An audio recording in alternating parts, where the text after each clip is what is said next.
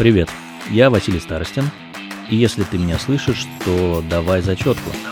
Это подкаст о том, как и чему можно учиться в ВУЗе.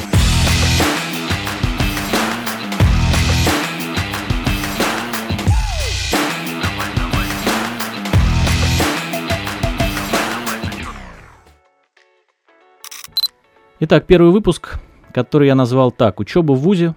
Как тут все устроено». Как не налажать в первое же время, когда вы только-только что поступили в институт, там, университет. Ну, ясно дело, что надо изучить правила игры. Я себя прекрасно помню. Когда я был первокурсником, когда я готовился к первому сентября, я ничего не понимал, когда собирался получать студак. Э, исходил с того, что я пойду, а там расскажут.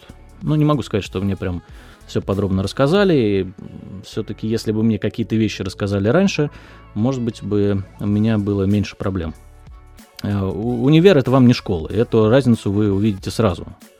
Сначала покажется, что это полная свобода, знаете, такой easy money, piece of cake, как говорят французы. За тобой никто не ходит, никто не стоит над душой, э, никто не напоминает особо ни о чем.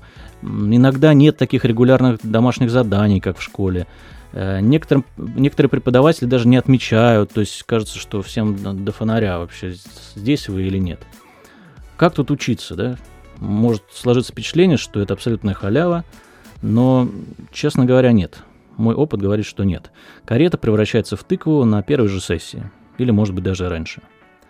Если вы были невнимательны, то окажется, что и домашние задания были, что в личном кабинете были высланы какие-то ТЗ, либо методички, э, задания – Э, выяснится потом, что курсовик или лабораторная работа оформлены не по требованиям, не по ГОСТу. Выяснится, что на самом деле лектор все-таки вел учет посещаемости. В общем, не будьте чудаком и в самом начале изучите правила игры. И главным образом э, помните, что вот эта иллюзия свободы, которая возникает у первокурсников, она в том-то и состоит, что это иллюзия. И потом можно э, очень сильно опозориться. Что такое учебный год в ВУЗе? Как правило, это два семестра и две сессии. Зимняя сессия и летняя. А с сентября по декабрь это, как правило, учебный семестр. А в декабре зачетная сессия, после Нового года, после праздников будут экзамены, а после экзаменов, как правило, каникулы в феврале, и где-то в середине февраля начинается второй семестр, который тянется там до мая. В мае, опять же, в конце мая может быть зачетная сессия, в июне экзаменационная сессия. Так вот, э, уточните, по каким предметам у вас будет зачет и по каким предметам будет экзамен. В зависимости от этого иногда э, можно рассчитать свои силы и трудозатраты. У многих преподавателей бывают зачеты автоматом. Экзамены вряд ли, но зачеты часто бывают автоматом. И надо понять, за какие заслуги вам вообще светит зачет автоматом. У некоторых преподавателей достаточно сидеть на всех парах э, с умным видом, знаете, с глазами недоенной коровы. Э, у других придется выполнять э, задания и работать. Действительно, делать какие-то домашки, какой-то процент посещения э, и так далее, и так далее. Э, в общем, поймите, за что ставят автомат.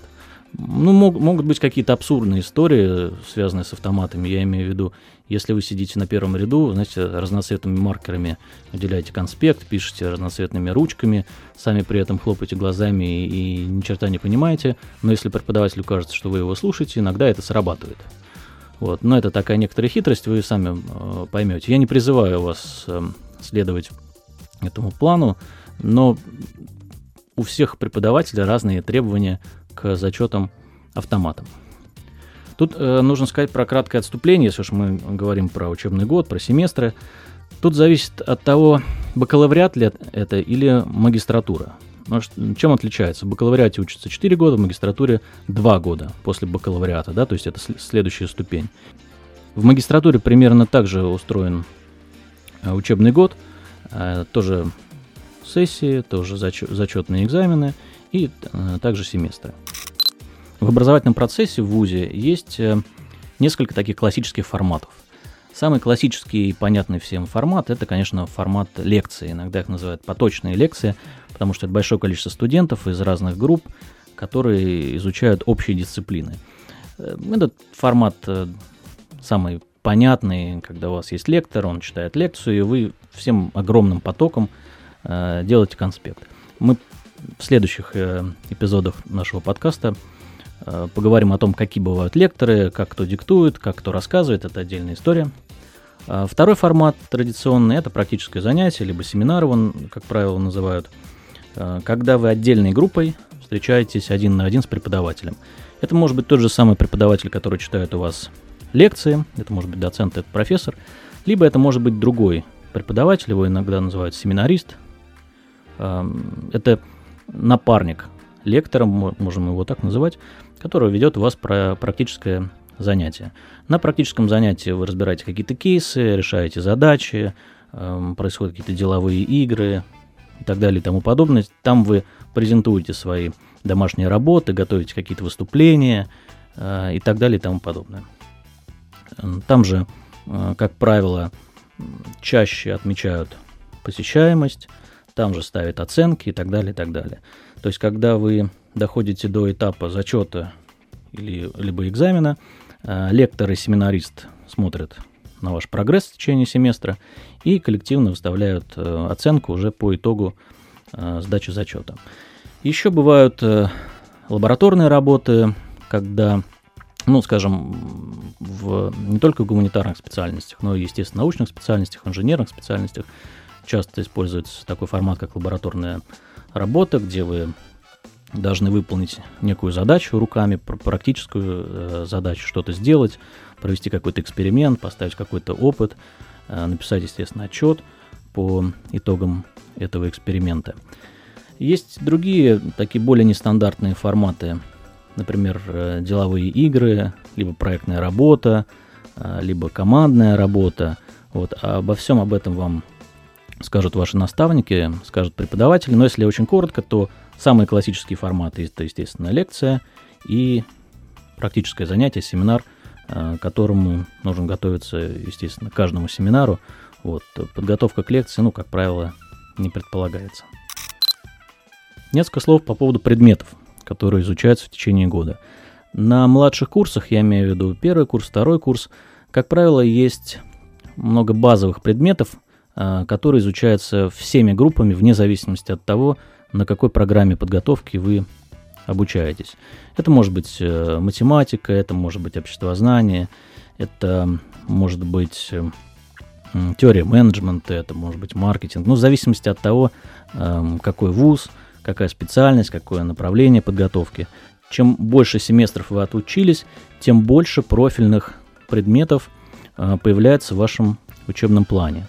И если вы сравните, скажем, первый курс, первый семестр и, скажем, третий курс, вы увидите, что на третьем курсе уже у всех дисциплины разные. Я имею в виду в зависимости от программ. И ваши э, друзья по соседней группе, да, в том же самом потоке, они будут изучать другие предметы. Это связано уже с профилизацией. То есть чем старше студент, тем больше профильных дисциплин у него в расписании. Очень важная история такая, что, конечно, в университете, в любом вузе, кроме учебы, есть куча внеучебных активностей. От бурды до бокса, то есть от мыловарения и кружка художественного свиста до клуба политических дебатов. Здесь нельзя потеряться. Что я имею в виду? вы все-таки в первую очередь пришли учиться. Были случаи, большое количество случаев, когда первокурсники э, вливались в стройные ряды КВНщиков и забывали при этом ходить на пары, и потом на экзамене, кроме как э, искрометно шутить, у них как бы ничего не получалось. Э, я не против КВНов, я не против кружков художественного свиста, но все-таки надо помнить, что вы пришли учиться, и в большинстве случаев преподаватели но достаточно раздраженно реагирует на оправдание, что вы редко ходите, потому что вы активно участвуете э, в студенческой жизни. До поры до времени это хорошо, но все-таки в определенный момент надо делать выбор. Я вам э, рекомендую с самого начала сделать правильный выбор с точки зрения баланса между учебой и всевозможными активностями. Теперь по поводу работы. Э, безусловно, для многих вуз это взрослая жизнь. Это жизнь, которая в обязательном порядке совмещает, совмещается с устройством на работу. Это правильно. Но в самом начальном этапе, когда вы на первом курсе, да, как правило, это работа не по специальности. А вот в этой part-time работе нет, конечно, ничего плохого, я за. Но нельзя допустить, чтобы началась вот эта э, фигня в учебе. Потому что оправдание, что я работал, как правило, ответом э, вы услышите, что если ты не можешь совмещать одно с другим, надо оставить что-то одно. То есть, когда вы э, устраиваетесь параллельно на работу, вы должны тянуть две вот эти задачи. И ни в коем случае не э, оправдывать одну другим. Несколько слов о старостах. Старосты группы – это те люди, которым приходится нести иногда ответственность, в том числе за шлангов и дундуков. И, пожалуйста, не подставляйте старост, особенно в вопросе отмечания посещений, да, потому что им может прилететь от преподавателя. Как правило, старосты – это очень милые парни и девушки, которые всегда стараются помочь своим одногруппникам, где-то их поддержать, где-то выгородить очень ну, по-человечески, да, правильным образом. Но нельзя здесь э, наглеть, нужно естественно, находиться в хороших отношениях с своими старостами и понимать, что на них все-таки есть дополнительная вот эта административная и общественная нагрузка, которая сводится к тому, что они отвечают за группу, коммуницируют от имени группы с преподавателями, с администрацией, с деканатом и так далее. Э, в общем, респект старостам. В ВУЗе нет учителей. Это такая очень частая оговорка первокурсников называть преподавателей учителями. В ВУЗе преподаватели. Особенно вот э, надо оперативно перестроиться в самом начале, чтобы не выглядеть глупо. Поэтому на все ваши вот эти пассажи со словом «учитель» Э, преподаватели очень быстро реагируют, и вы таким образом э, в себе демонстрируете такого профана, да, который только что пришел, еще не разобрался, как здесь что устроено. И еще очень важный момент, э, который не совсем очевиден, но тем не менее хотел бы на нем остановиться отдельно. Не надо думать, что ВУЗ все вам даст самостоятельно отдаст самостоятельно. Обычно в вузах гораздо больше возможностей, чем думается и чем представляется. Э, надо брать это самому. Надо выяснять, надо уточнять, какие есть возможности. Где-то стажировки, где-то практика в компании, где-то проектные работы, где-то конкурсы, где-то хакатоны, э, стажировки и так далее и тому подобное. Иностранные стажировки, дополнительные стипендии. Э, это все есть. И Университет такие возможности предоставляет тем, кто в этом заинтересован и кто э, готов поднять э, себя со стула и поинтересоваться, проявить какую-то инициативу, вовлеченность и поучаствовать в таких проектах. Я вот э, по своей памяти помню, что... По своей памяти помню, такая оговорка опять же. Э, как-то проходил, э, ну, во время стажировки, когда я учился в другой стране, проходил по коридору студенческому, увидел простое очень объявление – Стипендия в размере, по-моему, до 1000 фунтов, если вы напишете мотивационное письмо и расскажете, как вы будете использовать эту тысячу фунтов для самообразования. Вот. Э, я на всякий случай написал application form, оказалось, что в этом э, гранте участвовало всего там от силы 10 человек, потому что никто на него особого внимания не обращал. И я стал счастливым обладателем гранта. Я просто проявил внимательность, проявил инициативу, поучаствовал в интересном, в интересном проекте и таким образом получил какой-то дополнительный бонус.